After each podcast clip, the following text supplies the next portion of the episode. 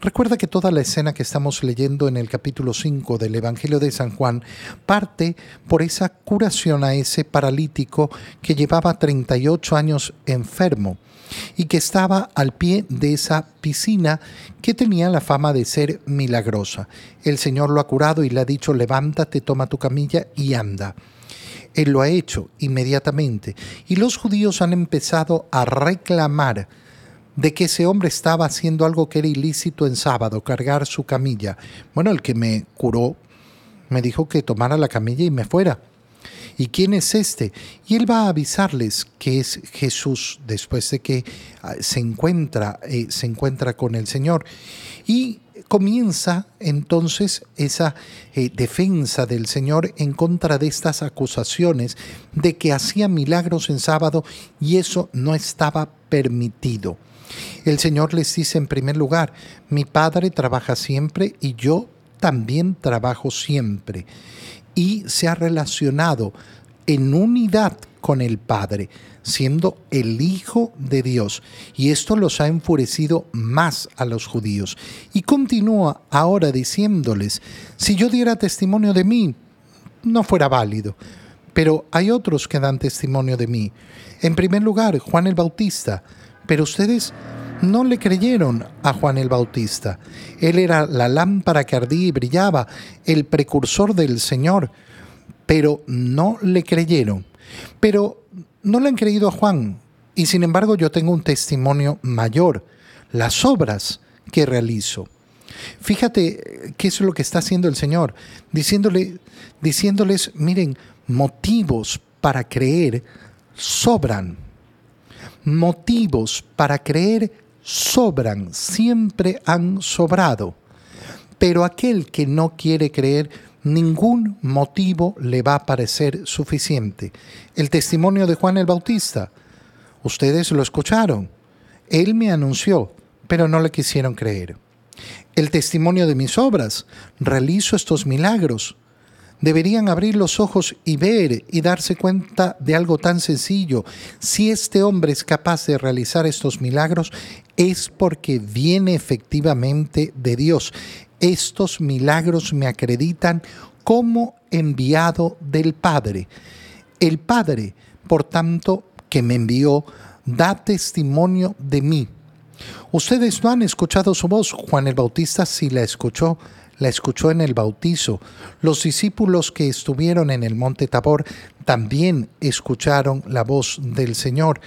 Pero el problema es que su palabra no habita en ustedes porque no le creen, porque han decidido no creerle a Dios.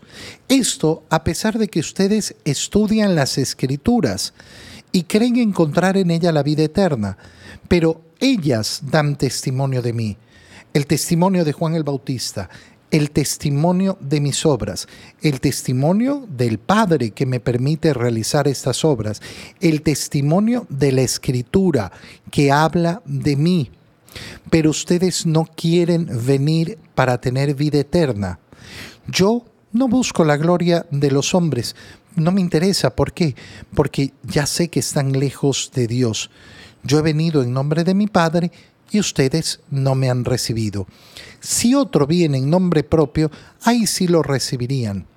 Y efectivamente, cualquier otro que viene a anunciar cualquier cosa, ay, eso sí, eso sí, esa novelería que es tan profunda en el corazón de muchos, ¿cómo va a ser posible que crean ustedes que aspiran a recibir gloria los unos de los otros y no buscan la gloria que solo viene de Dios qué palabras más preciosas.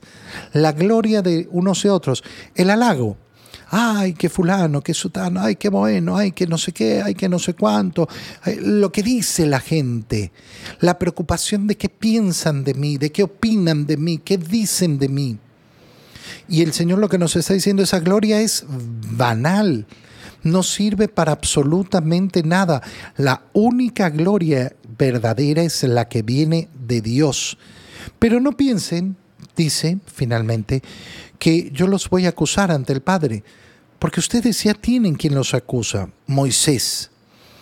en quien ustedes dicen tener su esperanza, y si creyeran en Moisés, me creyeran a mí, porque él escribió acerca de mí.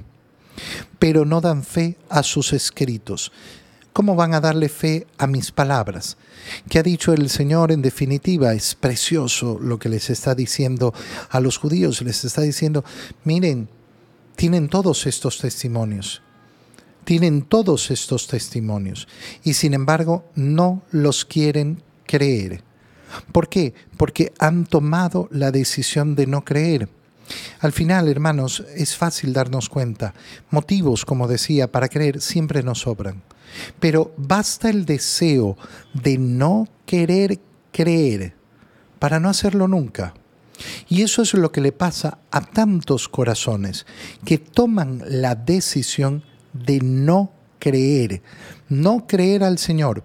El problema es que cuando no creemos en Dios, terminamos creyendo cualquier tontería, cualquier tontería. Y por eso vemos cómo el mundo es capaz de poner su fe en tanta, tanta ridiculez, en tanta idiotez, pero no son capaces de creer en Dios.